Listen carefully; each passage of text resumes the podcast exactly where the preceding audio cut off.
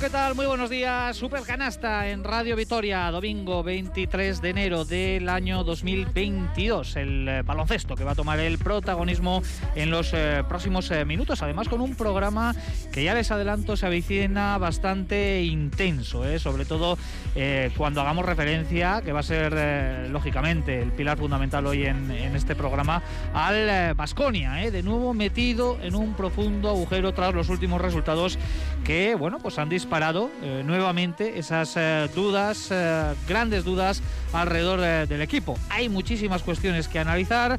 El regreso tras el parón COVID de Basconia nos ha dejado de momento tres derrotas y una única victoria que llegaba por la mínima en Andorra. La copa se ha puesto ya muy complicada para los de Espagia y lo que es peor, existe un claro sentimiento de decepción, de desilusión e incluso de cierta apatía en una buena parte de la afición vasconista. Y hoy en este sentido lo que queremos también es testar vuestra opinión. Queremos que compartáis con nosotros vuestro estado de ánimo y lo vamos a hacer a través de nuestro WhatsApp, el que seguramente ya todos ustedes conozcan, el 656 787180. Ahí iremos recogiendo vuestras reflexiones y leyéndolas a lo largo del programa. Recordamos, número de WhatsApp, el canal de comunicación hoy en Supercanasta en el 656 787180. Hoy eh, todos ustedes también eh, vais a hacer Supercanasta porque, eh, bueno, pues especialmente en el día de hoy nos interesa saber qué es lo que está pasando por cada una de vuestras cabezas. Hoy además con versión extendida, nos vamos a ir hasta las 2 y cuarto. Tenemos una serie de ajustes en la programación que nos permiten extendernos un poquito más, así que con mucho tiempo para analizarlo absolutamente todo y, cómo no, con los analistas de Supercanasta ya preparados aquí en estudios para hacerlo. Sergio Vega, según ¿qué tal? Muy buenos días. Hola, ¿qué tal? Muy buenas. Bueno, el viernes acabamos muy cabizbajos, absolutamente todos, eh, en la cancha, en la grada, en eh, los puestos de los comentaristas. No sé si hemos remontado un poquito el vuelo, si nos hemos animado en estas poco más de 24 horas que han pasado después de la derrota frente a Bayern de Múnich. Yo sinceramente sigo parecido, porque ah, para mí ya desde el día de Zaragoza la respuesta me la tienen que dar los jugadores. Eh, el día del Barça vimos un equipo diferente, luego llegó la pandemia, que yo lo entiendo. Neven habló mucho ¿no? de, Stephen y de Peters ahora, ¿no? y, la, y la pandemia pero creo que el equipo hay señales que no son solo de energía que a mí no me gustan. Y muchas son de baloncesto. Y ya sé que también dijo Neven que entrenar es muy importante, ya sabía dónde venía, todos sabemos lo que hay con Basconia y con los equipos que juegan Euroliga pero les va a costar salir, ¿eh? ¿eh? Yo les veo mal. Y a mí ayer, el otro día me preocupó mucho la desconexión con la grada. Yo hace mucho tiempo, y eso sí que lo he comentado con varias personas ayer, que no veía el Buesa en esa tesitura. El día Zaragoza fue parecido, pero el equipo respondió tan bien que todo, yo creo que como una reconciliación, porque a la afición le falta poco para creer, pero el otro día a mí me pareció un momento muy, muy complicado. Sí, sí, yo creo que todos nos dimos eh, cuenta, no solo en cuanto al número, porque eh, bueno, fue una entrada floja, de las eh, más tristes de toda la temporada, sino en cuanto a, vamos a decir, la, la, actitud de, desilusión, de apatía que había con, con, el equipo, y estoy de acuerdo en que ahí es, son los jugadores, es el Vasconia quien tiene que encender esa, esa chispa, ¿no? Para, para que la afición pueda reengancharse a este equipo. Nacho Mendaza, Egunon, ¿qué tal? Muy buenos días. muy buenas. Hoy vienes eh, cargadito de números, ¿no? Ya nos lo anunciabas en tu cuenta, cuenta personal de Twitter. Em, nos has hecho una especie de dicotomía del Basconia pre-COVID, preparón por el COVID y luego estos partidos que nos ha dejado el arranque de, 2022, ¿no? Sí, estos cuatro partidos después del parón y bueno, viendo un poco, ¿no? La, la diferencia, si es que la había, que la hay, en los promedios individuales, ¿no? Sé que hay veces que las estadísticas son un poco mentirosas, en el sentido de que nunca, bueno, te, dan el contexto, ¿no? Sino que el contexto se lo tienes que poner tú. Pero yo creo que hay aspectos, bueno, significativos que llaman la atención y que también de alguna manera pueden servir para, bueno, para analizar con más, eh, bueno, con más información todo lo que se ha venido diciendo por parte de, los jugadores, del entrenador y lo que hemos visto en pista. ¿Nos va a sorprender numéricamente alguno de los datos, algunas de las eh, conclusiones que extraes de...? Alguna cosa yo creo que sí, otras yo creo que van a confirmar ¿no? lo que bueno, en la pista nos, nos está dando el equipo. Joseba Sánchez, Eguno, ¿qué tal? Muy buenos días. Eguno, Richie, ¿qué tal? Con los abonos, con el alojamiento para, para Granada, para el mes de febrero. Eh, eres un poco el, ejemplo aquí en Supercanasta de lo que ahora mismo le pasa a mucho aficionado de Basconia que lo tenía todo preparado para la Copa y ahora nos encomendamos a que eh, Tenerife se desplome. Estamos pendientes de ese resultado porque además está jugando ahora en, Murcia. ¿Cómo ves el tema de, de la Copa? ¿Todavía confías en un milagro? Yo sabéis que soy optimista por naturaleza y hasta que hasta el rabo todo es toro y nunca se sabe. La realidad es que sería un milagro ahora mismo. Eh, sobre todo sería un milagro y ni siquiera sería justo ahora mismo para Vasconia el, estar en esa cita copera porque al fin y al cabo lo tuvo en su mano. Yo creo que el Vasconia se tenía que haber clasificado ganando a Breogán y ganando a, a Burgos. Y ahora mismo, bueno, pues, pues existe una opción, habrá que apurarla hasta el final pero ah, yo creo que nos invade a todos una sensación de, decepción muy profunda, ¿no? Una decepción porque hablaremos luego del partido del Bayern. El Bayern era un control, ¿no? Todos los, eh, cada partido es un control, pero el partido del Brogan era un examen final. Eh, hablamos de un equipo inmaduro, como lo son los estudiantes, y los estudiantes saben diferenciar un control de un examen final. Y saben cuándo tienen que estudiar, saben cuándo tienen que darlo todo. Saben cuándo tienen que pasarse toda la noche preparando, cuándo tienen que salir a darlo todo, descansar bien, salir y ganar un partido que de verdad es importante. Eh, vimos el miércoles a dos equipos, que a tres equipos que se jugaban lo mismo. Se jugaba un, un Basconia con, con Breogán, en el que los dos tenían lo mismo en juego, y a continuación había un Obradoiro con, con Manresa, en el que Manresa se jugaba lo mismo que Basconia. Y vimos a dos equipos conscientes de lo que era un final, una final, y salir en consecuencia y vimos a un equipo que nos decepcionó a todos. Un equipo que no salió a lo que tenía que salir y las excusas de Neven están muy bien, pero para mí ahora mismo son excusas. Vasconia eh, no estuvo, no tuvo baloncesto, no tuvo alma y la decepción es muy, muy fuerte, muy fuerte están siendo también muy complicadas ¿eh? las eh, ruedas de prensa a las que se está teniendo que enfrentar Neven Espagia, eh, sobre todo las de esta semana, para intentar dar explicaciones de lo que le está sucediendo al equipo. Esas opciones de Copa, que por recordar pasan por una victoria hoy de Vasconia frente a San Pablo Burgos y luego el desplomo del de nuevo Tenerife que tiene más partidos eh, de la primera vuelta eh, aplazados que tiene que jugar uno de ellos los está, lo está jugando ahora en Murcia está perdiendo por cinco puntos el conjunto de Chus Vidorreta Ucans 37 Tenerife 32 el Tenerife que tiene que perder o bien los tres partidos eh, que le quedan o bien dos de ellos y que Vasconia recupere el básquet a veras general que tiene con el conjunto chicharrero hola Jiménez seguro ¿qué tal? muy buenos días. Buenas, Richie. Bueno, pues ¿cómo lo ves tú? ¿Cómo has visto esta semana? Eh, así a modo de, titular, porque enseguida nos vamos a meter de lleno ya en la tertulia dedicada a Basconia, porque eh, nos citábamos aquí en Supercanasta hace eh, justo siete días, tres partidos se han jugado desde entonces, y la verdad es que las dudas que sigue generando este equipo son más que evidentes. Pues mira, yo voy a hacer un ripio, me lo permites, pero voy a, decir una, una frase que igual para mucha gente decirá, ah, qué pesimista, ¿no? Voy a decir, decepción sin solución. Mm, a mí me parece que el equipo ahora mismo no tiene ningún tipo de solución, ni mental, ni baloncestística, y si la hubiese baloncestísticamente hablando, la tiene que encontrar Neven Espagia ya.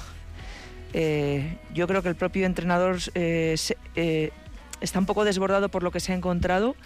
Él pensaba que podía cambiar ciertas actitudes. No sé si habéis visto un vídeo ACB donde las palabras de Neven había una frase que decía algo así como os voy a cambiar y yo creo que en ese trabajo de, cambiar, pues ha visto que, no hay manera y que, este equipo tiene una forma de, disputar, una forma de salir a los partidos pues que no es la más adecuada para todo un Vasconia. Os voy a cambiar a todos, lo dijo en eh, Lugo, ¿no? Andorra, al minuto. En el primer cuarto, sí. sí, Ese fatídico primer cuarto. Eh, lo cierto es que no se puede cambiar a todos, porque eh, ni siquiera están llegando los eh, refuerzos o el refuerzo interior que desde la salida del Andrinoco venimos reclamando. Yo creo que es evidente que tiene que hacer Vasconia, pero que ya más de dos semanas después, prácticamente tres semanas después del corte del Andrinoco, todavía no tenemos en Vitoria. Todo esto es un adelanto porque tenemos muchísimo tiempo por delante para para analizarlo. Mi nombre es Ricardo Guerra, tenemos a Edu Lorza en la realización técnica. Abrimos ya nuestra tertulia dedicada a Basconia, que hoy viene calentita. Mucho que opinar sobre el conjunto de Neven Espagia, que se encuentra en un eh, momento tremendamente delicado de la temporada.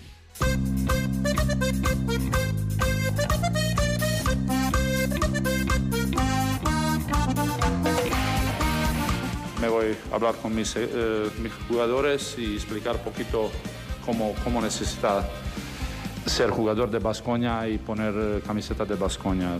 Partidos se pueden perder, pero hay que pelear, hay que ser duro, hay que eh, ser con mucho físico. No, no puede ser que cualquier equipo que encontramos últimamente tiene más físico que, que nosotros.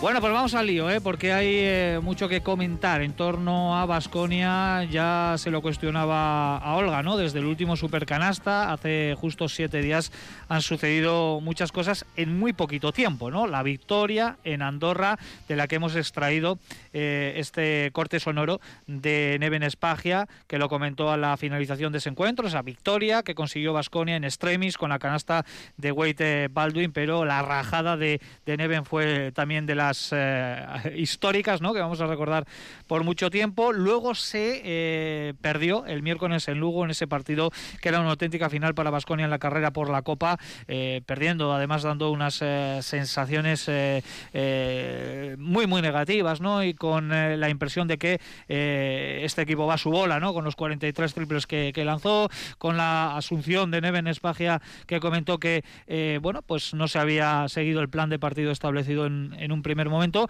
Y luego para rematar lo que vimos el viernes, esa derrota frente al Bayern de Múnich, eh, eh, en la que Vasconia, bueno, pues dio muestras de ser un equipo ahora mismo muy, muy deprimido. Así que bueno, abrimos, eh, si te parece, con Sergio, un primer turno de, de opiniones.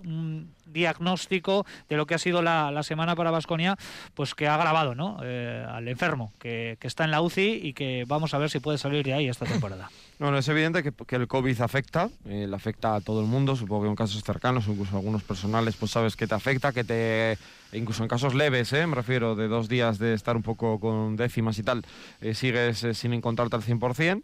Eh, y es evidente que un equipo como el Vasconia le, afecta que le pueda partir su ritmo de entrenamiento, que no hayan podido entrenar con la normalidad que ningún equipo en Europa ha podido en el inicio de 2022, que creo que esto es un detalle importante.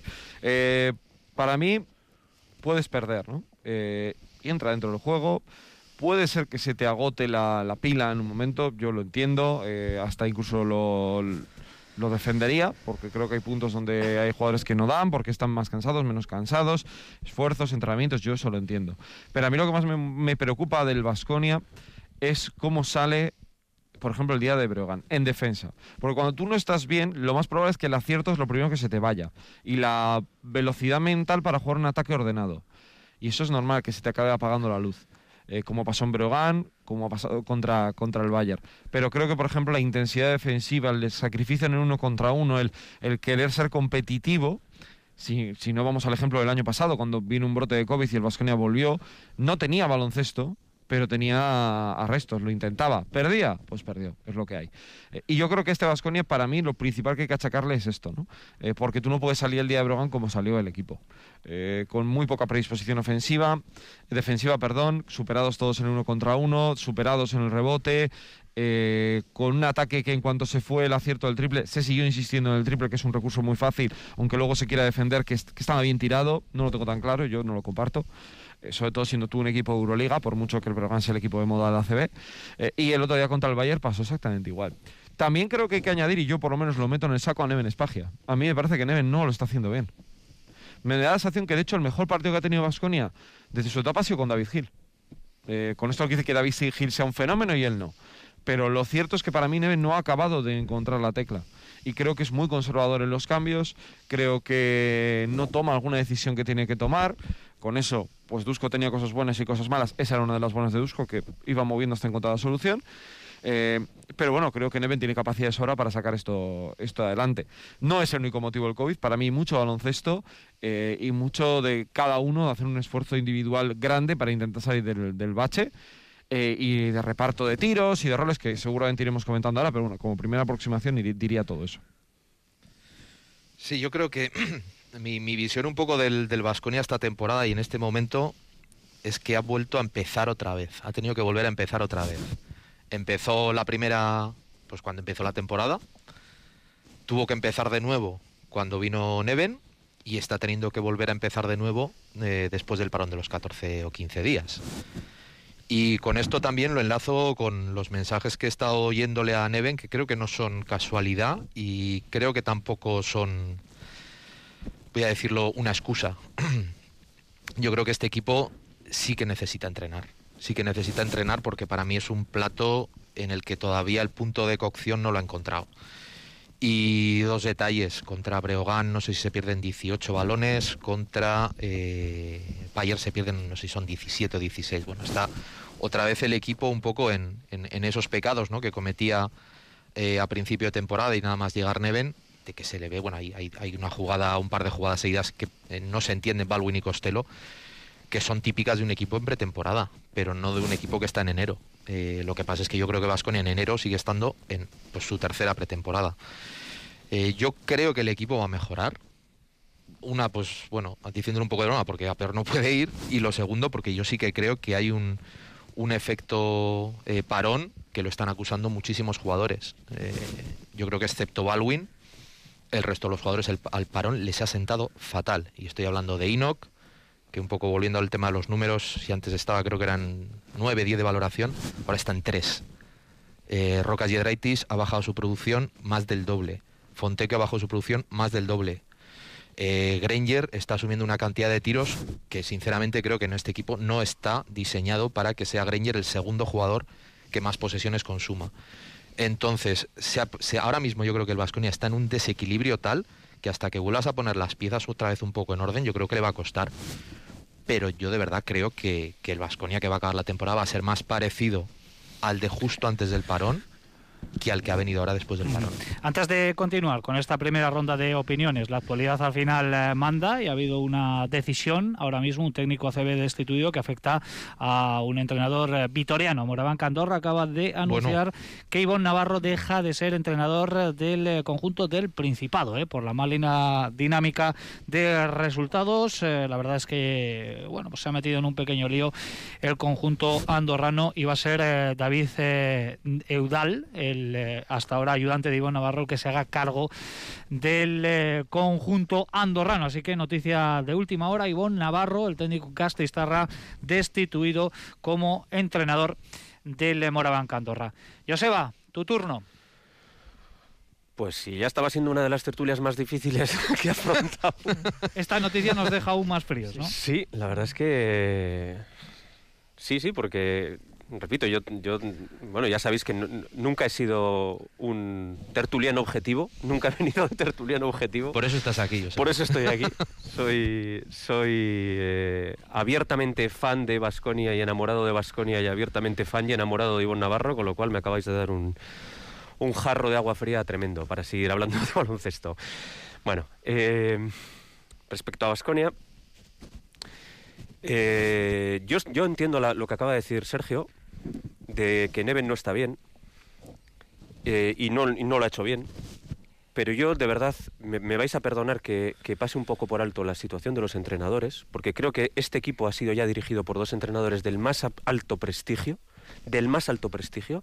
Tanto Dusko como Neven podrán hacerlo mejor o peor, pero no son ningunos Mindundis, son auténticos entrenadores de élite. y, y el factor común de toda esta situación están siendo los jugadores. Hablábamos de las pérdidas las pérdidas, esas 17, 18 pérdidas que está haciendo Vasconia, no son pérdidas por arriesgar, no son asistencias que no acaban en su sitio. Son balones en jugando a balonmano, en, en, en, ataque o incluso en defensa. Hay un mate de Musa el otro día, de, un pase devuelto. no sé, son situaciones, son pérdidas que no son pérdidas de, un equipo que está arriesgando, que está intentando jugar agresivo. Son pérdidas de un equipo que, que está jugando a balonmano. Estamos jugando a balonmano. Yo he analizado un poquito los números de, que ha colgado Nacho, luego supongo que Nacho eh, profundizará un poquito en ello. No acabo de entender cómo nuestros dos mejores jugadores, hablamos de tirar triples, ¿no? El equipo el otro día tira 43 triples. Si ponemos a los 12 jugadores de Basconia a tirar triples solos, solos, de entrenamiento, hay tres jugadores de este equipo que, que meterían de 10 entre 8 o 9 triples, que son Marinkovic, que son Rocas Yedraitis y que son Alec Peters. Esos tres jugadores tienen bula para que cuando les llegue el balón tiren. Nunca voy a criticar un tiro suyo. El resto de jugadores, de 10 tiros solo, va a meter entre 6, 8 y, meto a todos los demás, ¿eh? a Costello, a Granger, a, todos los demás que queréis poner allí. esos jugadores no tienen bula para tirar ocho triples por partido. Lo siento, pero no. Y meto a Baldwin incluso, ¿eh? No tienen que tirar ocho triples por partido. No. Esos jugadores tienen que hacer lo que, en lo que son buenos. Pero Vasconia no está encontrando las mejores opciones. Estamos viendo que Rocas Yedraitis pasa por el campo sin tirar un tiro. Estará mejor o peor, pero es que tenía que haber terminado el partido de, de, de Breogán y el partido de Bayern habiéndose tirado mil tiros, porque es uno de los mejores jugadores del equipo. Baldwin, que es buenísimo penetrando y que es buenísimo desequilibrando, el otro día, por ejemplo, el partido contra Andorra, en el último cuarto, la única que se juega es la última. La única que se juega es la última. No le dan más balones que ese. Habrá que buscar a los jugadores en lo que de verdad son buenos y dejar de tirar triples de un equipo que, repito, tiene tres grandes tiradores y los demás están en un arco, no digo que sean malos tiradores, ¿eh? habrá partidos que metan 9 de 10 y habrá partidos que metan 6 de 10 tirando solos, ¿eh? pero es que tirando en partido no van a tener un porcentaje significativo. Y eso con respecto al baloncesto ofensivo y ese juego de balonmano que tiene ahora mismo Vasconia, que es lo menos incisivo que he visto en los últimos tiempos. Pero es que ya defensivamente hablamos de un equipo sin alma un equipo que es incapaz de volver a un partido, un equipo que es incapaz de recuperar parciales. Estábamos en el Pazo como si eso fuese el pionir, en un Pazo al 50%. ¿eh? Entran un poco en ebullición Musa y el equipo se cae de una forma absolutamente total. O sea, les veías muertos en el campo. Porque un Pazo al 50% aprieta. Porque un Musa, que es el único jugador medianamente decente que tiene ese equipo, que todos los demás son unos currelas, pero es el único jugador que de verdad es estrella te está, te está haciendo puntos y tú te caes. Eso lo siento mucho y de verdad no lo estarán haciendo, ni lo hizo bien Dusko ni lo habrá hecho bien Neven, estoy completamente de acuerdo, pero perdonadme, esto es cosa de jugadores. Estos jugadores no pueden, no pueden dar esa imagen. No pueden dar esa imagen, lo decía Neven. Tienen un escudo y tienen un, un, un club al que representan. Y yo estoy muy, muy decepcionado con los jugadores por no encontrar al, jugador que tiene que tirar esos tiros, por no ser incisivos y por no tener alma, por no volver a los partidos. Eh, bueno, Madre mía, Joseba.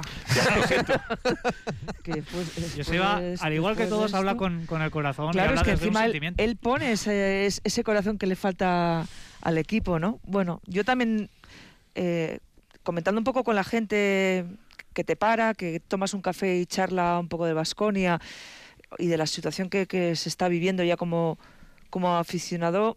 Eh, lo que me dice mucha gente es que hace muchos años que no encuentra un equipo tan plano emocionalmente.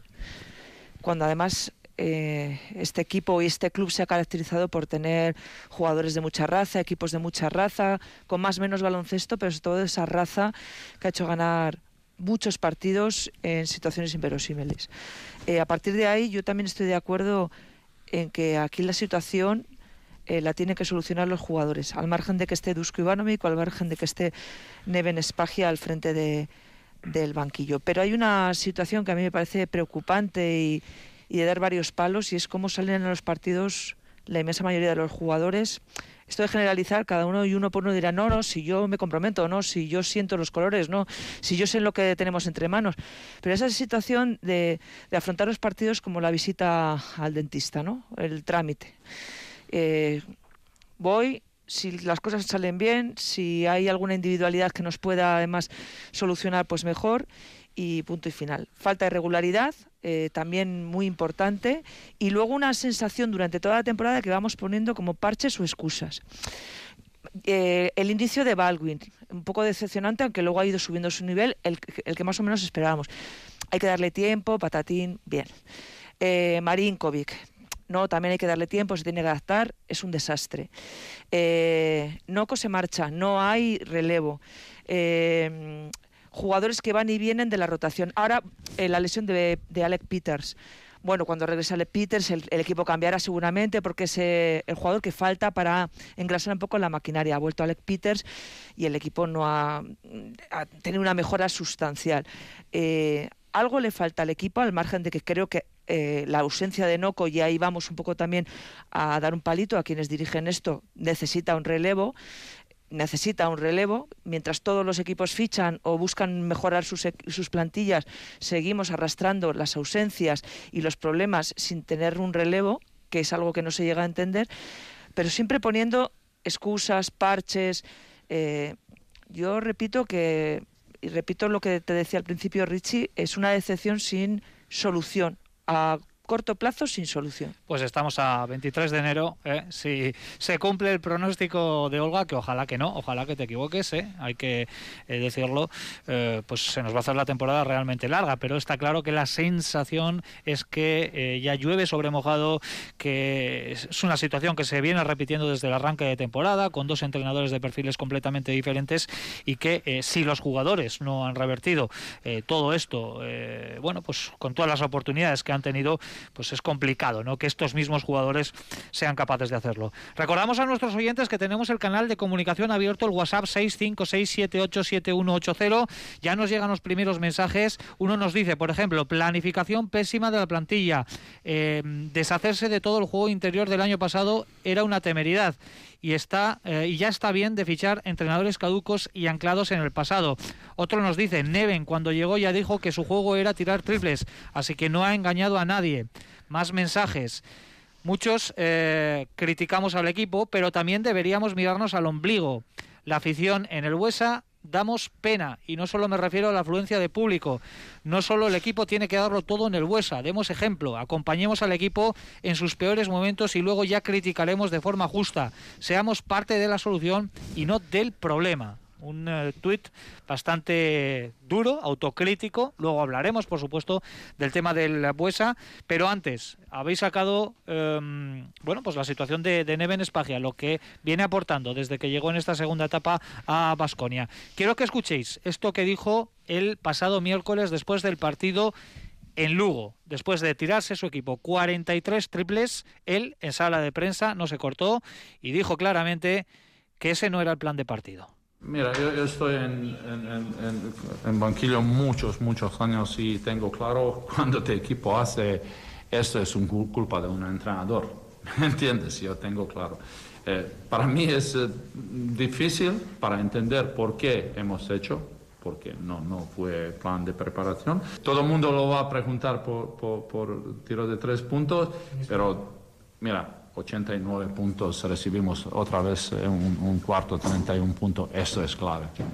Bueno, cuando estaba Dusko, mm, en ciertos partidos se veía que algunos jugadores eh, y el equipo en general no remaban en la misma dirección y ahora que está Neven tampoco parece que le hagan demasiado caso. No sé cómo interpretáis esto que comentó Neven eh, en Lugo sobre lo que es la autoridad de un entrenador dentro de un vestuario. Bueno, a ver, no sé exactamente, ¿no? Que, cómo lo quiere o qué quiso decir, ¿no? Con, con eso. A mí me parece que él tiene una gran incidencia en ese tipo de situaciones. Eh, yo voy a poner otro caso del, del pasado viernes. No puede ser que Baldwin haga dos tiros al descanso y uno de ellos el triple de medio campo casi a la desesperada del último segundo. Yo no me imagino a Wilbekin en Maccabi, por poner un base, eh, tirando dos tiros al descanso. No me imagino a Mike James en Mónaco si él no quiere tirando dos tiros al descanso. Eh, yo creo que hay una cuestión que también es un poco de, de ordenar al, Baskonia. A mí da la sensación de que, de que Baldwin, el otro día lo vimos, eh, tuvo mucho protagonismo. Él tiene sus cosas, y yo fui el primero que lo dijo en la retransmisión, cuando hace una falta y se quiere cambiar, Neven se equivoca. Un- yo le hubiera dicho, o te quedas o no juegas. Porque eso me parece de, de- de inmaduro, que es lo he dicho muchas veces aquí en las retransmisiones y en las tertulias. Eh, no me gustó nada, pero aún así es el jugador que te lleva para ganar el partido, porque es tu estrella, porque es tu Mike James, es tu Will Beckin, es tu jugador diferente y, y no, lo, no, lo, no lo usas. Creo que el tema del uso del juego interior es una cuestión también de esfuerzo y, y de sacrificio y de meter el balón dentro. Para mí el Vasconia juega mucho bases pivot, muy poco aleros. Fontecchio no tiene ninguna cuota de protagonismo, por ejemplo, a poste bajo, me parece un jugador interesante. Eh, Rocas ¿Dónde está el Rocas y los movimientos del año pasado para generarle muchos bloqueos indirectos? No solo para tirar de tres, sino para rizar, para, para esos jugadores. Si os lo veis, es un jugador que mete en transición o mete en un balón que sacan doblado Baldwin cuando está eh, generando el juego y lo saca fuera. Y luego, eh, bueno, pues la cuestión del juego interior es clara. Yo tenía la sensación de que Ino, igual que subiría, bajaría y volverá a subir hasta estabilizarse un punto pero le ha tocado un papel que no le toca, con mucha parte de culpa para él, porque creo que él es un chaval que también bueno, pues eh, atrás no se preocupa demasiado, ve la competencia que tiene al lado y sabe que no le van a, que no le van a cambiar. Eh, para mí, desde que llegó Neven ha sido todo muy fácil para él, porque eh, Costello entra, sale, Peters no estaba, Tadas no te va a quitar los minutos, el Noco cada vez fue a menos, ahora ya no está. Bueno, yo creo que también hay un punto de competitividad ahí. Ayer además el viernes se suma lo de Alec Peters, pero yo creo que también, por eso digo que la cuota de responsabilidad también es para Neven. No digo la única, para mí los jugadores son los principales culpables porque ha cambiado de, de entrenador y no hay la solución, pero creo que Neven tampoco está ayudando demasiado. A mí el otro día, por ejemplo, me parece que tarda mucho en quitar a Grangerino cuando se estaba viendo que Lamar Peters, Lamar Peters, es que claro, Lamar Peters, que es un jugador que venía para echar una mano, es imprescindible, con sus cosas buenas y sus cosas malas. Eh, por eso digo, eh, yo también creo que en este caso Neven tiene una cuota. A mí el otro día no me había dado cuenta y hablando también, el cambio, cuando luego pasa lo del Dusko Dusko, que no me gustó mucho, pero bueno, entiendo que también la gente se enfade, eh, fue por, porque sacó a Kurux. Y es verdad, yo no me di cuenta en el momento de la retransmisión, pero podría haber sacado a algún otro jugador que había jugado menos. Pues la verdad que el pobre Kurux jugó dos segundos, que no lo hizo bien cuando salió, pero no sé, me sorprendió. Bueno, pues muchas dudas alrededor de Neven por parte de Sergio Vegas. ¿El resto cómo lo veis? ¿Creéis que Neven, eh, por el perfil de entrenador que es, completamente diferente a lo que tenía Vasconia con anterioridad, con Dusko Ivanovic, eh, está capacitado? ¿Es la persona ideal para levantar a, a este equipo? Si es la persona ideal o no, no lo sé. Supongo que podremos hacer ese balance pues a toro pasado, ¿no? Porque yo por lo menos, perdón, no me atrevo a mm, bueno, hacer un pronóstico, porque lo que dice, lo que decís, ¿no? Ha estado Dusko, ha estado Neven, ha estado también un par de partidos David Hill. Y bueno, el equipo yo coincido con Joseba, ¿no? Que un poco el, peso mayor yo creo que hay en, el comportamiento de- del, grupo. Estamos viendo que el factor más determinante parece ser el de los jugadores, ¿no? Porque cambias todo lo de alrededor y, sigues viendo por los mismos altibajos, con lo cual dices, bueno, pues parece que lo que se mantiene puede ser la causa, ¿no? Yo respecto de las palabras de Neven, a mí, yo la lectura que hago de, de- de las suyas, incluso el- eh, con otras palabras y con otras formas, también cosas que le he oído a a mí me da la sensación que este equipo es muy difícil de gobernar. Muy difícil. Eh, y no lo digo en plan mal de, bueno, que los jugadores pasen o que, o que no quieran hacer lo que se les dice. No, no, yo creo que por su temperamento, por su forma de entender el baloncesto, por el, las conexiones que tienen entre ellos y por el- lo que decía antes, que yo creo que no han alca- alcanzado el punto de cocción como, como grupo, es un, un equipo que a- si el clima, si la temperatura y si la hora y si el día de la semana coincide, bien. Si hay alguno de esos factores que no encaja demasiado bien, se vuelve un grupo ingobernable. Vaya, pero eso... Me refiero, eh, lo del otro día, los 43 triples, y luego yendo también las declaraciones de Granger y bueno, más cosas que se dijeron, dices, bueno, las palabras y los hechos no me cuadran. O sea, yo creo que el equipo sí que tiene intención, pero vamos a, por decirlo así de una manera muy sencilla, yo creo que es que hay veces que tiene tendencia a olvidarse de las cosas Ya, bueno. y a no, te- y a no tener esa, esa capacidad baloncestística o esa madurez baloncestística que, que te hace recordar qué tienes que hacer para que te salgan las cosas bien. Improvisación también en muchos eh, partidos, pese a que haya establecido un, un plan, como bien comentó Neven, pero Cuando te van las cosas mal y vas agobiado y apurado, eh, pues tiras muchas veces de lo inconsciente. Y este equipo tiene algunos hábitos, digo, jugadores inconscientes que yo creo que a este equipo no le vienen bien. Mira, me viene muy bien esto que estás comentando para seguir con esta ronda de opiniones sobre Neven, sobre los egos de los jugadores. Y no es un tema que saqué yo, ¿eh? lo sacó el propio eh, Jason Granger hablando de, bueno, también después de esa derrota en, en Lugo, de eh, por dónde tiene que empezar la mejora de este equipo. Es lo que comentó Jason Granger en los micrófonos de Radio Vitoria. Pues yo creo que hay que dejar los egos de lado, ¿no? Ser más autocríticos y, jugar en equipo. Está claro que uno o dos jugadores no, no se pueden vestir de héroes a la hora de, querer anotar o de querer ah, el balón todo el rato. Hay que ser más, más equipo, empezando por la defensa, ¿no? Yo creo que tenemos que ser capaces de hacer los cinco, no dos o tres, porque la verdad que eso luego a la larga de- desconecta a mucho a muchos jugadores y, y intentar ser, ser un equipo, ¿no? intentar ayudarnos todos que, que últimamente en los últimos partidos no, no nos estamos ayudando. dejar a un lado los egos, intentar ser un equipo, es un mensaje que ha trasladado el propio Jason Granger y más jugadores a lo largo de, de la temporada, pero es un mal endémico instalado ahora mismo en Basconia y eso es evidente también, Joseba. A ver, hemos tenido en Vitoria al entrenador perfecto para enderezar egos. Y lo echamos. No conozco ningún entrenador mejor en el mundo que Dusko Ivanovic para enderezar egos, digamos, ¿vale? Hemos traído, lo, no, voy a decir lo contrario porque Neven no es lo contrario a Dusko, pero, pero sí que hemos traído un entrenador que se supone que era capaz de cambiar esa, esa dinámica de palo, palo, palo, palo por palo, zanahoria, palo, zanahoria, palo, zanahoria, ¿no? Digamos un, un entrenador que sea capaz de aunar egos y que además lo demostró en Vitoria aunando una serie de egos muy difíciles para acabar eh, ganando una liga muy complicada. No olvidemos el ego que podía tener Pete Michael, Igor Rakocevic, Pablo Prigioni, eh, no recuerdo aquel... Will McDonald. Ah, no, eso Will- no. sí, también. Recordemos aquellos egos, ¿eh? Eh, Yo no sé si existe un entrenador ideal para reconducir esto, y lo digo completamente en serio. Eh, se han probado dos estilos, parece que no está funcionando, y el factor común, lo hemos dicho antes, de ese no funcionar no es, es- son los jugadores, ¿no? Eh, respecto a las palabras de Jason, eh, a mí que él, que él lo diga me parece estupendo. Lo que tiene que hacer es asumirlo. Y no solo él, el resto de jugadores, ¿no? Está muy bien hablar después del partido, pero luego cuando en el campo hacemos lo mismo, porque eso lo dice Jason después del partido de Breogán, y al día siguiente, mm, no voy a decir que haga lo mismo, pero casi. Eh, es complicado, yo de verdad es complicado, ¿eh? Yo creo que tenemos un equipo eh, con muy poca alma, con jugadores con, con poco amor propio, y que a lo mejor pueden funcionar en otras circunstancias, pero son jugadores que son lo que decía Nacho, ¿no? Que cuando las cosas van bien, que cuando el partido va rodado eh, y todos están en un, en un ambiente positivo, eh, funcionan, se compenetran, se pasan el balón, juegan, pero que cuando las cosas se tuercen un poquito, eh, son muy tendentes a, a tirar cada uno por su cuenta. Pero eso. jo, es que. Y es triste, pero es que es así. Ya, Sergio. pero eso cuando tú tienes unos. Tú eres profesor, si tienes tus alumnos que van por lo intentas enderezarlos. Si. Repito, los jugadores son los culpables, ¿eh? los máximos. O sea, que no se entienda que esto va sobre Van Even, me refiero, porque para Dusko era exactamente igual. Eh, cuando estás en casa y cometes un error, tus padres, padre o madre, tienen que echarte una mano para intentar. Ya sé que siempre puedes acabar yendo hacia otro lado, pero bueno, tú tienes que hacer todo lo posible.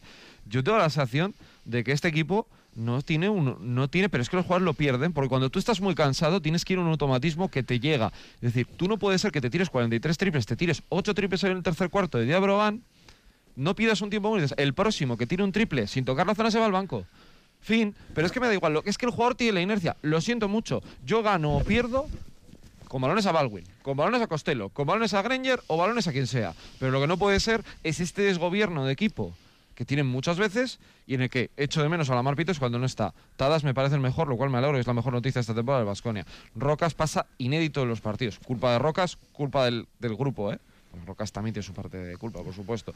Eh, todos vamos a pensar ahora que James- Jason Green es el máximo culpable. No, es uno de los culpables exactamente igual que el resto. ¿Todo es culpa de Stephen Iro? No, pero es que yo tengo la sensación de que este equipo es que son así, joder. Son así. Yo, per- eh, le, le dejo Mm, ahora la, la- sí, la sí, palabra a Olga, pero voy a poner un, un- un ejemplo muy sencillo. En los mismos padres que tienen dos hijos, dos hermanos, que les dan la misma educación a los dos hijos, Sí. y uno resulta que sale bien y el otro es un bala perdida. Y son los mismos padres, que son exacta, muy buenos padres, y tan buenos padres con un hijo como con el otro. Y uno sale bien y el otro se desvía. Pero para todos no funciona lo mismo. Igual hiciste Ya. la misma educación, pero los dos hijos no funcionan Yo igual. ahí discrepo un poco con el tema de, del peso y de la responsabilidad y de la culpabilidad que se le asigna a un eh, gestor de grupos. Eh, los, la gente que compone el grupo ni son robots, ni tienen el cerebro plano, ni son muñecos. ¿Que el que dirige y el que manda tiene su peso? Por supuesto. Pero si te están diciendo no cruces cuando está el semáforo en rojo y tú cruzas, la responsabilidad en primer lugar es tuya. Dice, no, es que no le estabas vigilando, no sé qué, a ver, que somos mayorcitos. Entonces, esa tendencia a mí Hombre, igual hay que particularmente... decírselo diez veces, ¿no? Vale, pero es que... No sé, que- no- quiero- sí, sí, pero la culpa es sí. de que no se lo ha dicho diez veces. Sí, Es que no lo final, o, del que, sabemos. o del que, Tampoco o del sabemos. que cruza. Por abrasión, por insistencia y Es que al, es al final es algo que era- todas al mismo sitio. algo que era el sello de, de, de Dusko y supongo que también de Neven de, de otra manera, ¿no? Me queda la opinión de Olga. ¿Quién crees que gobierna este vestuario? Ha hablado Sergio de desgobierno. ¿Quién manda en este vestu- vestuario? ¿Manda el entrenador? ¿Mandan los jugadores? No estamos dentro, pero hay evidencias, ¿no? También cuando eh, los jugadores salen a cancha y pasa lo que sucedió en Lugo, por ejemplo. Yo creo que no hay un líder claro en este equipo y el que estaba llamado a ser líder es Jason Granger y a mí me sorprenden muchísimo las declaraciones porque no sé si creo que además es una manera de autojustificar sus propios errores, un poco como una terapia personal que él lanzó. No sé si para él o también alguna pullita algún compañero, ¿no? A mí es- este tipo de, de declaraciones del entrenador, de algún jugador, a mí no me dan buena espina. Y cuando empezamos así, las cosas suelen ir a peor. Eso por una parte. Y mm, respecto a si preguntaba si Neven es el, el entrenador idóneo, tiene que ser porque es el que tenemos. Y eso es una decisión que además se ha tomado desde arriba, creo que con mucho dolor, por haberse desprendido de Dusko pensando que era una solución ante la desesperación del montenegrino. Pero yo creo que este vestuario llega a desesperar a cualquier entrenador que está ahí, y si no, la temporalidad de David mm, la vimos, ¿no? Con un equipo horroroso en, uno de los partidos y luego un equipo maravilloso en el otro partido. Pero incluso con David Gil el equipo en un partido mostró la peor de, de sus caras. Y luego otro apunte que hago a lo que suele comentar Sergio sobre la inexperiencia o la inmadurez, a mí me parece que es una responsabilidad de cada uno de los jugadores. O sea, son profesionales, les paga por ello y tú vienes aquí a cumplir tu trabajo de la mejor de las maneras, como todos lo hacemos de la mejor de las maneras en el desempeño de nuestra labor. Y no me parece eh, del todo adecuado la actitud de ir y cumplir y ya. Y yo creo que están en esa sintonía muchos de estos jugadores, inexperiencia, inmadurez o el propio egoísmo, decir, bueno, yo me desgasto hasta aquí y el año que viene Dios dirá, a ver qué pasa. Sí, es que con respecto de lo que comentas, Olga, creo que hay un punto que me parece muy importante, que has hablado de liderazgo. Eh, yo creo que este equipo un poco lo relaciono con lo que comentaba antes de que es ingobernable a veces. Es esa conexión, ese puente entre lo que hay sentado, o de pie a veces, el entrenador, y lo que hay en pista. Y yo creo que este equipo no lo ha encontrado todavía. Yo creo que, por ejemplo, un jugador como Baldwin, por temperamento, por manera de ser, por eh, personalidad, yo no creo que sea que pueda ser todavía ese jugador, y menos en este Vasconia. Eh, y creo que los dos jugadores, y por eso también yo creo que se les, se les, seleccionó como capitanes o co-capitanes, podían ser Alec Peters y Jason Greñer. Porque Rocas yo creo que también es un jugador que, bueno, eh, acompaña, Fontecchio acaba de llegar, y luego el resto de los jugadores también pues o tenían poca experiencia o no tenían mucho, mucho protagonismo en pista. Estoy hablando de gente que llevara más tiempo, como por ejemplo Sedekerskis.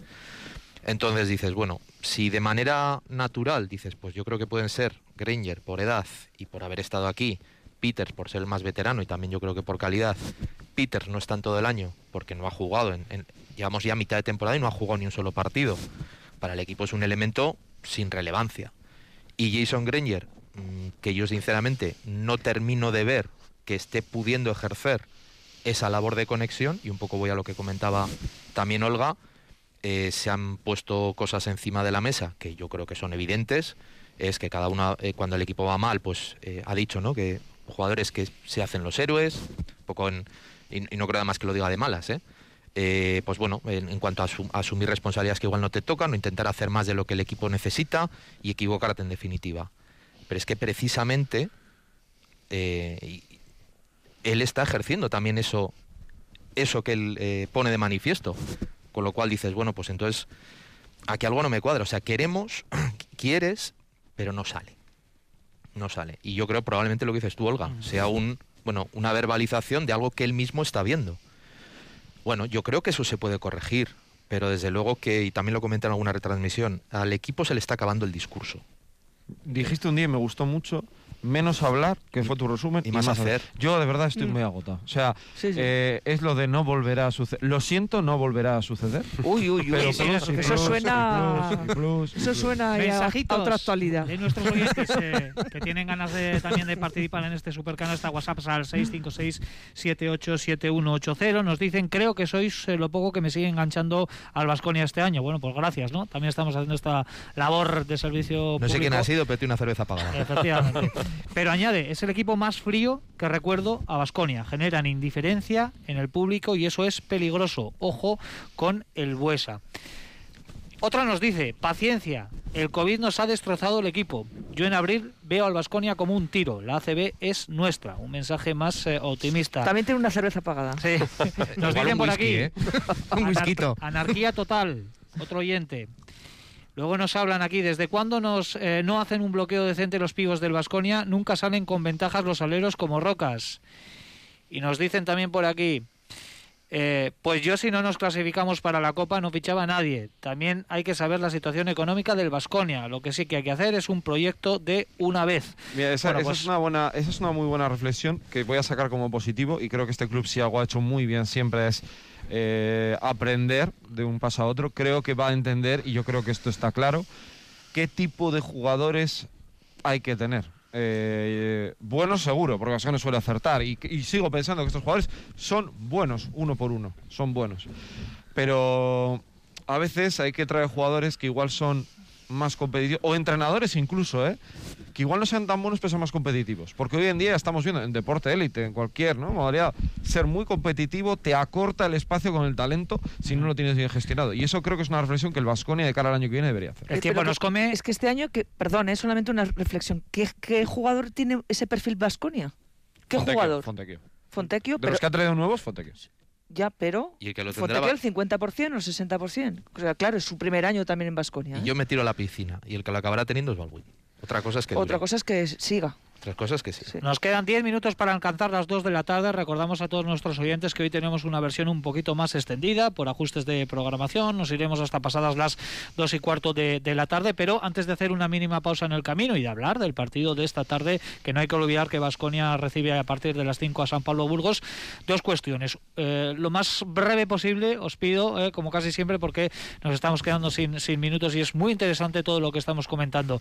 Los numeritos que nos ha traído hoy eh, Nacho Mendaza, que bueno, pues se ha tirado un ratito, seguramente, aunque es muy muy apañado él para, para estas cosas. Eh, has analizado lo que era el Vasconia antes del parón por el brote de COVID y lo que está siendo después del parón con estos cuatro partidos.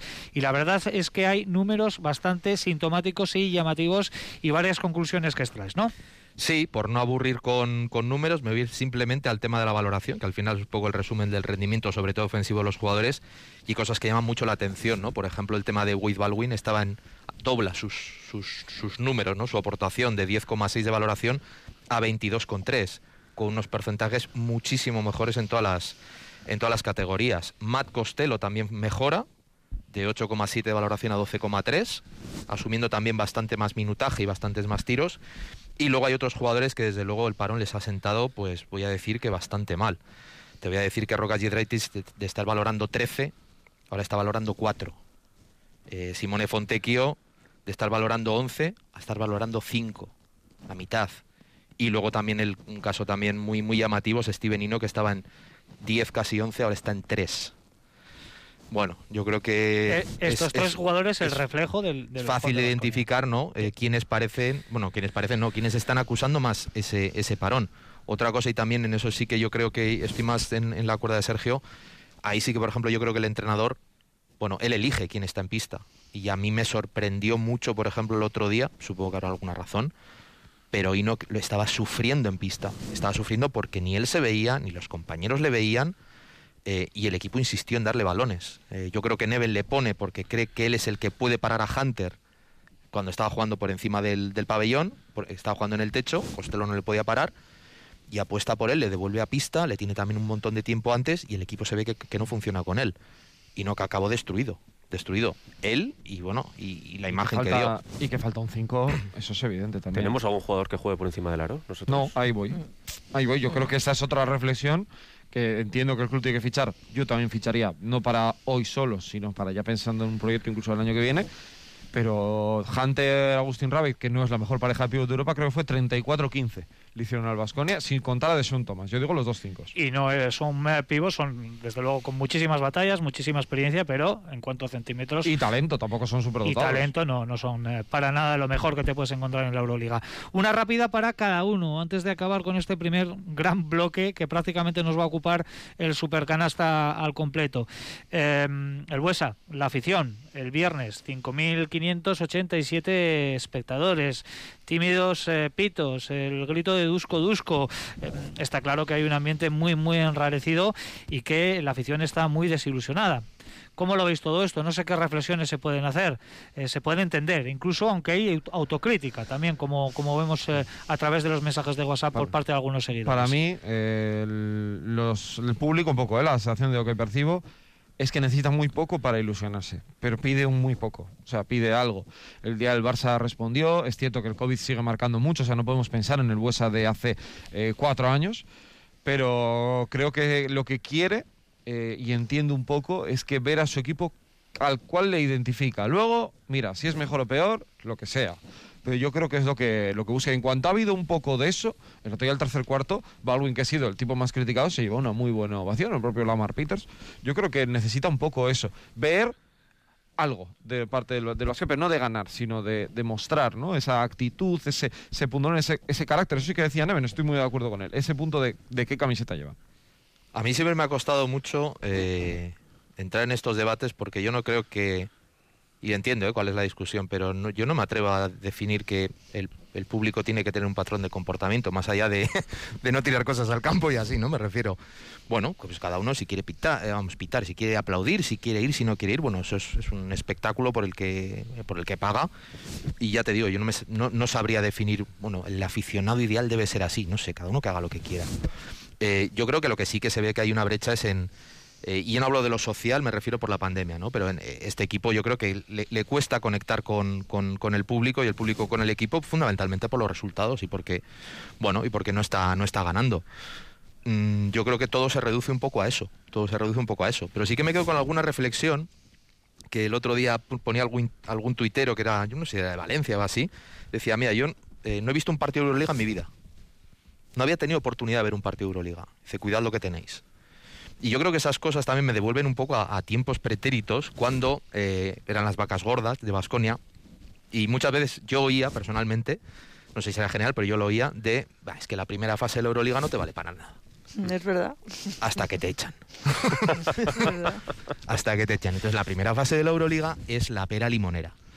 Eh, pero bueno, es un poco natural, ¿no? Eh, eh, que, es de- naturaleza humana. Lo que es que yo creo que también viene bien de vez en cuando, bueno, pum, parar, pe- echar el freno, ¿no? Mirar atrás, mirar alrededor, mirar para adelante y decir, bueno, a ver, vamos a valorar un poco lo que tenemos y, de alguna manera, no te digo desdramatizar, pero sí, bueno, yo creo que tomarse las cosas también con un poco de perspectiva, ¿no? Y, yo en ese aspecto creo que en Vitoria, y no me pongo ahora en plan estupendo, pero yo creo que en Vitoria somos muy afortunados por un montón de cosas que hay aquí a nivel de deporte de élite y a veces yo creo, es opinión personal, yo creo que nos pasamos un poquito de frenada, ¿vale? Joseba, que más de una ocasión ha comentado aquí lo de apitar a los toros. Efectivamente, lo sigo pensando. ¿eh? Eh, a ver, yo creo que la situación de la afición, yo la entiendo. ¿no? El aficionado vasconista siempre se ha identificado sobre todo con el alma y con el carácter. ¿no? Y ahora mismo, y con los resultados, no nos engañemos. Ahora mismo no hay ni resultados, ni alma, ni carácter, con lo cual, bueno, pues el bajón es, es, es evidente, ¿no? Eh, esto se recupera en cuanto que lleguen los resultados, o llegue el alma, o no lo sé. Eh, sinceramente, eh, creo que es cíclico y ahora estamos en uno de los momentos más bajos. Tampoco le daría mayor importancia. Sí que es cierto que de un tiempo a esta parte el, el- desapego de la afición al, Baskonia es un poquito también reflejo del desapego del Baskonia a la propia élite. ¿no? Si estamos en Euroliga, no somos capaces casi de, de valorar lo que significa estar en Euroliga. Pero claro, ya no somos un equipo top 8 de Euroliga, ya no somos un equipo top 4 de Euroliga. Y la gente estaba acostumbrado a- al jamón de jabugo y ahora pues a veces pues toca mortadela. Y, esa mortadela es Euroliga, ¿eh? Ojo, estamos hablando de una mortadela Euroliga. Pero la gente no lo interpreta así. Yo de verdad creo que esto es una fase es una fase dura ahora mismo. Eh, la decepción que siento yo como aficionado la siente muchísima gente y eso se, tras- se traslada en que mucha gente no quiere ir al campo y lo entiendo. Pero pasará, pasará, estoy seguro. Bueno, yo creo que, hay que contextualizar. No es un drama. eh, la pandemia está arrasando y eso ha generado también que la gente no vaya al pabellón por la situación, por el miedo, por el contagio y eso es muy loable. Y bueno, pues, pues hay un equipo que no engancha y yo creo que es una situación también pasajera mm, porque el proyecto ahora mismo no engancha a la afición, porque no hay una comunión, porque el equipo pierde. Yo creo que sí que se valora y mucho que, que le- que- se siga en la élite, que se siga disputando Euroliga, pero lógicamente los resultados, el caer de esta manera, la imagen que está dando el equipo en muchos partidos, no gusta. Y para sufrir así, pues yo creo que hay gente que determina que prefiere no ir a- al pabellón y dedicarse a otra cosa, a verlo o verlo por la tele. Pero repito que también yo creo que es una tendencia generalizada que la gente no acuda a los pabellones por esta situación y que en cuanto haya un proyecto que pueda ilusionar y yo ya me voy al año que viene o quizás adentro de dos años, la gente volverá a responder porque esta ciudad es una ciudad de baloncesto, es una, es una ciudad de, de.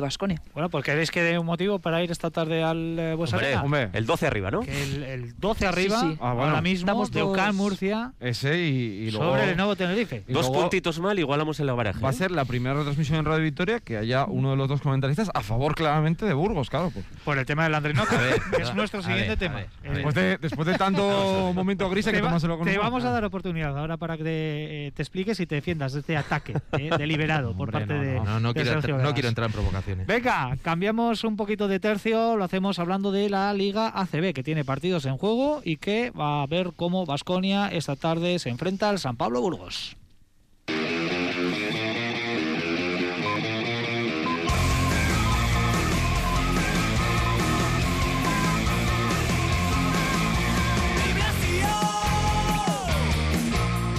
Vamos rápidamente con la jornada CB. Este fin de semana se está disputando la jornada número 16, que recordamos en su día quedó aplazada al completo por el COVID y se viene disputando ya desde ayer con eh, esa derrota de Moraván Candorra 7-9-8-2 eh, frente a Baxi Manresa, que recordamos le ha costado el cargo a Ivón Navarro. eh. Noticia de última hora, hace aproximadamente 30-40 minutos, el conjunto del Principado ha anunciado la destitución del técnico Gasteiztarra. En estos momentos se está disputando el Betis 57.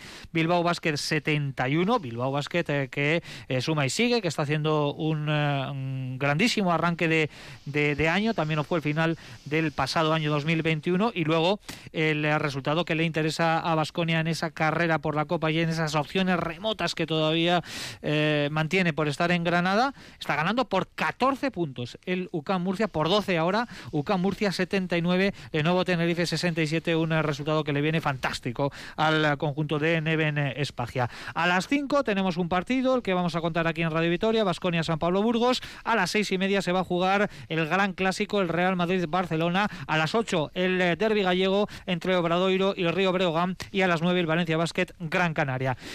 Sergio, llega el eh, Burgos eh, de Paco Olmos. eh, puf, se ha hablado muchísimo del tema de, de Paco Olmos, eh, el, el traspaso eh, del técnico desde, desde Lugo, ya lo hablamos el, el pasado miércoles. Burgos, que hoy en principio va a dar de alta a Yareledi y a Landry Noco, Landry Noco, que por cierto va a debutar en Liga CB, pero que llega como penúltimo clasificado. Sí, con problemas. Bueno, ya fuera de, también de la Basketball Champions League, el doble campeón. eh, pero es un equipo que va a cambiar eh, completamente. Vamos a ver ahora cómo, cómo gestiona el tema del base.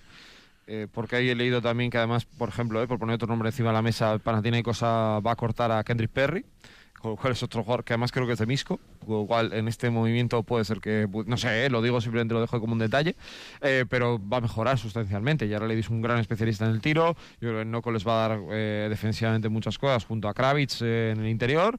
Eh, pero es un equipo interesante. Si Vasconia frena a Benite, controla un poco o minimiza el impacto que pueda tener Yareledi, que va a buscar mucho protagonismo en el tiro, Vasconia debería ganar. Ellos son un equipo que también ha tenido problemas con, con el COVID, situaciones así, con lo cual, bueno, vamos a ver también Paco Olmos qué factor anímico les puede dar también.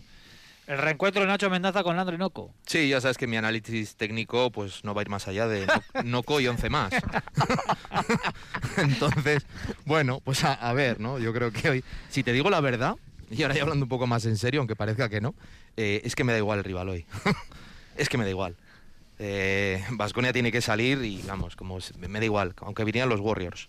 Dices, hoy tienes que ganar. Y por la mayor diferencia de puntos posible, que- no olvidemos. Y cuando digo tienes que ganar es tienes que salir hacer todo lo que tengas para ganar. Aunque luego te salga el tiro por la culata y pierdas de 50. Pero hoy tienes que salir eh, sin, sin, sin mirar.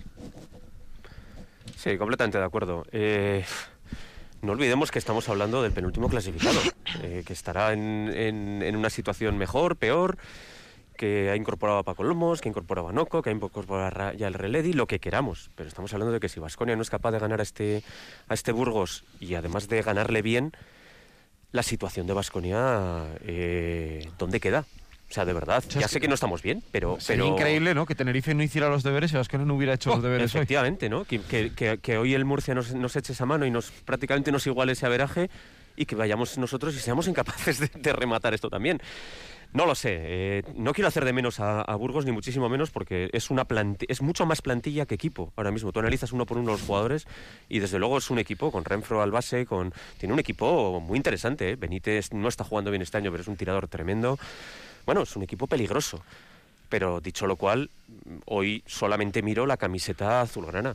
O sea, hoy salir al campo, mirarnos a nosotros mismos, jugar a baloncesto, arriesgar, dar protagonismo a los que tienen que, que, que dárselo y, y salir en tromba. y no preguntar y no pedir permiso. Efectivamente. Para nada. Bueno, a mí me suena todo esto que comentamos frente a Lugo, pero la- con la gran diferencia de que se juega en Vitoria. Con lo cual ahí tiene que salir por delante el orgullo de llevar esta camiseta, esto que ha dicho Neven tantas veces ya, demasiadas en el poco tiempo que, lleva en Vitoria en, en su segunda etapa. Y claro, hoy tienes que salir a morder, a, arañar y a, bueno, pues a ser superior porque lo eres, aunque históricamente este equipo no se le ha dado bien a Basconia y creo que en el histórico, en siete enfrentamientos, tres victorias han ido para Basconia y cuatro para, para Burgos y que al Burgos no se le gana desde 2019. Pero bueno, son datos para romper, hoy es el momento, hoy es el día y a pesar de todo y aún hoy haciendo los deberes, los que no se hicieron en Lugo, pues nos encomendaremos a los errores que pueda tener el equipo de Vidorreta, que los puede tener porque ahora sigue perdiendo de un montón, si no me equivoco. 11 puntos. De 11 puntos. 84-73, 3 minutos para Y si gana Murcia la copa, ¿no? Matemático. Matemático. Pues por eso. Y hoy también puede ser un día para reconciliarse un poquito con la afición que hoy sí que yo creo que va a ir a, al Buesa. Más de 5.000 espero que vayan al Buesa. Con la baja de Alec Peters por COVID, con el regreso en principio de Banja Marinkovic, que se vistió de corto el pasado viernes, eh, pero que no jugó, y con el regreso también a la Liga CB de Lamar Peters, porque al estar ausente Alec Peters queda hueco para una ficha extracomunitaria y lo lógico, y lo que va a suceder, y lo que seguramente ya habrá sucedido y se haya hecho oficial hace muy poquitos minutos, Las dos el en el regreso límite, de, de Lamar Peters, porque las dos se, se cierra el, el plazo. Venga, tenemos muy poquito tiempo por delante y todavía muchas cosas eh, que contar. No vamos a faltar a la cita con los asuntos internos de Nacho Mendaza.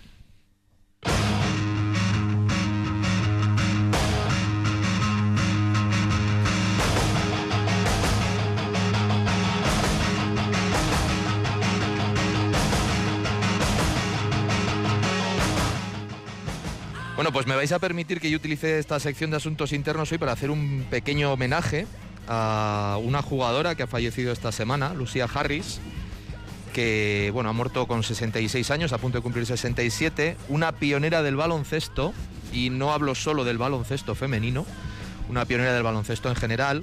Ahora entenderéis por qué, porque no solo, eh, bueno, pues eh, fue una jugadora que tuvo una etapa universitaria en la década de los 70, pues tremenda, con 26 puntos, 15 rebotes de, media.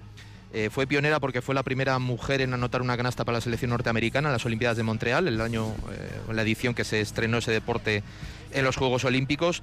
También ha sido la primera mujer negra, la primera mujer negra en que entró en el, Hall of Fame eh, del baloncesto. Pero tiene una historia curiosa también, por eso decía pionera en todos los sentidos, porque de momento ha sido la única mujer que ha sido seleccionada en el draft de la NBA. Digo la NBA a secas, la NBA eh, masculina, porque bueno, en los 70, 80 no había eh, NBA femenina, y fue sele- se- seleccionada en la séptima ronda del draft eh, por los New, Orleans Jazz. Fue una selección que en aquel momento, bueno, bueno no, no se sabía muy bien si era algo publicitario o si era una cosa más en serio. Lo cierto es que esta mujer no llegó a acudir al training camp eh, porque por dos razones. Uno, porque estaba embarazada y dijo, "Oh, pues no, no, no, no voy a ir. Y otra, porque tampoco terminó de creerse de que realmente la selección fuera, eh, fuera real, ¿no? Eh, que podía ser lo que te digo, más un movimiento cara a la galería que otra cosa. Pero de cualquier manera quedó registrado para siempre eso, la, como la única mujer que fue seleccionada por la NBA para, bueno, en el draft y para formar parte de la, de, la, de la Liga Profesional Norteamericana. Había habido un caso antes de otra chica que la habían seleccionado en 1960 y algo, eh, pero la NBA eh, anuló la selección pues porque pensaba que era un poco de, broma. Y, oficialmente pues al final solo se ha quedado Lucía, Harris. Y esto trae también a cuenta, pues eh, en los años en los que había sexta, séptima, octava ronda del draft, pues bueno, las selecciones un poco marcianas que se hacían. De hecho, creo que fueron los Chicago Bulls el año que seleccionan a Michael Jordan, creo que es en el 83-84, llegaron a seleccionar a Carl Lewis en la séptima octava ronda. Y luego hay por ahí otras historias, creo que era para la NFL, llegaron a seleccionar a John Wayne. A John Wayne. Y cuando le preguntaron al que había seleccionado por qué le había seleccionado, dice, este equipo necesitaba tipos Sí, duros. claro, y se fundaba rápido, ¿no? Y disparaba muy rápido ahí, el bueno de, de John Wayne. Bueno, pues la curiosidad que nos trae Nacho Mendaza en su sección Asuntos eh, Internos. Seguimos adelante, hablamos de Araski, porque también juega esta tarde eh, a las 6 en Logroño frente al Campus Promete.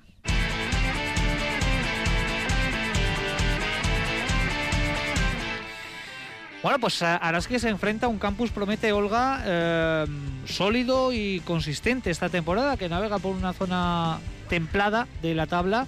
Eh, creo que son séptimas las eh, riojanas y una Araski que bueno pues que viene de dos de dos victorias ante conjuntos eh, gallegos y vamos a ver si puede dar continuidad ¿no? a esta buena racha. 11 días de parón para el conjunto de Madeurieta después del aplazamiento del pasado fin de semana frente a Benvibre entre estas idas y venidas dentro de la competición, pues bueno, todos los equipos lo están sufriendo, pero vamos a ver si Araski ha tenido tiempo un poco para reflexionar, para intentar hacer un juego un poco más colectivo. De sobra sabemos que se basa fundamentalmente en el talentísimo top eh, de dos jugadoras como Leia Dongue y Tanaya Atkinson. Las dos están en el top 8 de jugadoras más valoradas de, de esta liga, pero quizás, quizás esperamos un poquito más, más de este equipo, más señas de identidad que aún no las hemos visto con claridad a lo largo de la temporada. Regresa María Surmendi, que también ha pasado su prueba con el COVID y vamos a ver si este equipo es capaz de jugar algo más redondo. Vamos a ver también la aportación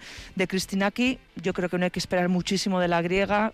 Tiene un parón muy, muy, muy grande, muy extenso por lesión, siete meses, pero sí sirve para dar una buena rotación y minutos de descanso a SEC, a la que esperamos de nuevo en un papel estelar y no secundario en el que se ha sumergido desde hace varios meses.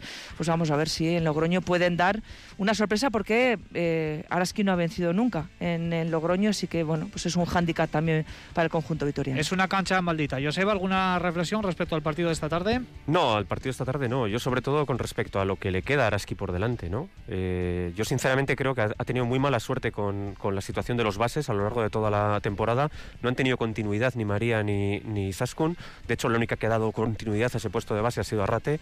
Eh, y yo creo que la llegada de Cristina aquí puede ser importante, sobre todo lo que decía Olga, para el tema de ZEC, que tenga un recambio útil y que ella pueda volver a sentirse quizás un poco más liberada y poder brillar un poco como todos esperamos que, que brille. Pero de verdad yo creo que, que si Zaskun y María pueden a, finalmente acabar cogiendo el timón de Araski, el juego interior le va a seguir, Atkinson va a seguir y, y, Araski puede pegar un salto para arriba. Por cierto que ya tiene fecha el partido definitivo por eh, estar en la Copa de la Reina viernes 4 de febrero a las 7 en Mendizorroza, Cuchabán, Karaski, Valencia, Básquet, apurando ahí las opciones. Partidazo, ¿eh? Es un partidazo. Yo lo vendo porque es que es un partidazo. Sí, ¿eh? sí, sí. Así que, bueno, pues a llenar, ¿eh? Dentro del tope eh, que hay de aforo en Mendizorroza, hay que llenar el eh, polideportivo. Saltamos el charco, venga, momento para Sergio Vegas y la NBA.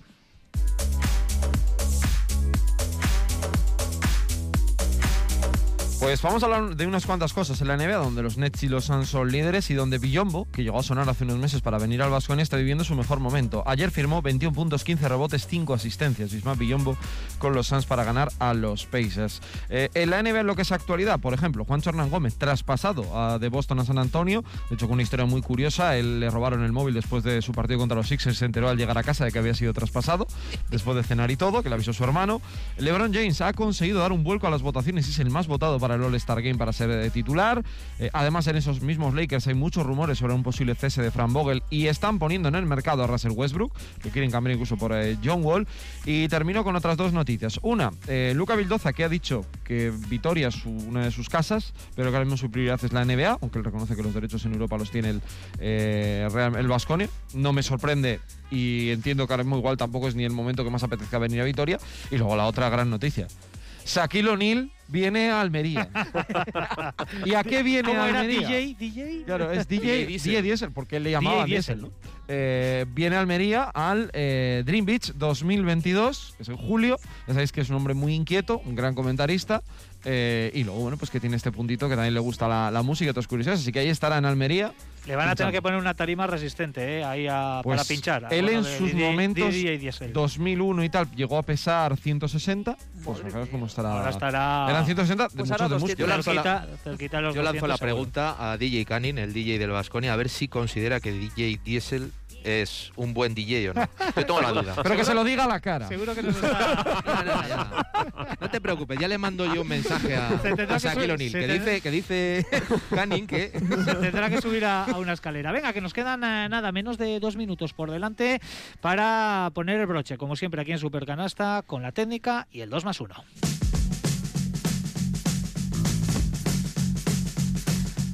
La parte negativa de la semana, Sergio, ¿para quién? Pues eh, la mini multa para Ataman, 15.000 dólares por todo lo que pasó el otro día contra el Barça. Me, poco- me ha sorprendido. poco me parece a mí también. Yo para Grayson Allen, que casi le deja, bueno, muñeco a, a Caruso, una falta durísima, al final se ha quedado solo en rotura de muñeca, operación, dos meses de baja, pero la verdad es que la falta es terrorífica. Pues yo es para la federación y cómo ha gestionado la situación de COVID de, de- del equipo de Iraurgi. Sí. Eh, También, al final, también. hoy a la mañana, a las 7 de la mañana, se han tenido que hacer ellos unos antígenos. Dos jugadores más han dado positivo y no se va a jugar ese partido en Palencia. Pero Federación no dio ninguna solución ayer y han estado pendientes de un hilo hasta, hasta hoy. Hola. Yo también a Grayson Allen por esa actitud guarrilla, entre comillas, es que ya se le viene conociendo desde eh, época de universidad, Jugador más odiado de la Que- NCAA. que se las, se las gasta un Va a poco. ser como Christian Lender, ¿no? Sí. Sí, sí, Y, de- y rollo. estaba la- es que es de la misma universidad. Bueno, ponía zancadillas en la uni. Que Sí. por Sí, y patadas, y patadas en zonas... Ya. Alguna zancadilla en la uni ya habrás hecho. Venga, que nos queremos quedar con un buen eh, regusto. El 2 más 1 Mira, para quién, para dos. Eh, Básquet contra el cáncer, que es una iniciativa muy bonita que se va a ver hoy en el Príncipe Felipe a partir de las cinco y media. Y luego, lo podría haber dicho la semana que viene, pero yo lo tengo siempre el recuerdo, 26 de enero, hace dos años que se fue Kobe Bryant. Pues yo al Baxi Manresa, cabeza de serie de la Copa, ¿eh? Cuidadito. Sana Musa y Chimo Moneque por entender lo que significa un partido de verdad y aplicarlo como debe ser. Pues yo a Roberto Íñiguez de Heredia, el entrenador de Perfumerías Avenida, líder de la liga, ha pasado ya eh, la criba para y ya está en cuartos de la Euroliga y todo apunta a que va a ser uno de los perfumerías inolvidables el de esta temporada. Las notas positivas de la semana con las que finalizamos este Supercanasta versión extendida. Nos han venido clavado, bien estos eh, 15 minutos eh, extras, eh, porque había muchas cuestiones que tratar. Hola Jiménez, Joseba Sánchez, Nacho Mendaza, Sergio Vegas, excelentes como siempre en vuestros análisis. Agur. Hasta Un abrazo, gracias. Y a los oyentes, a las 5 de la tarde, San Pablo Burgos, Basconia, desde el Buesa, aquí en Radio Vitoria. Agur.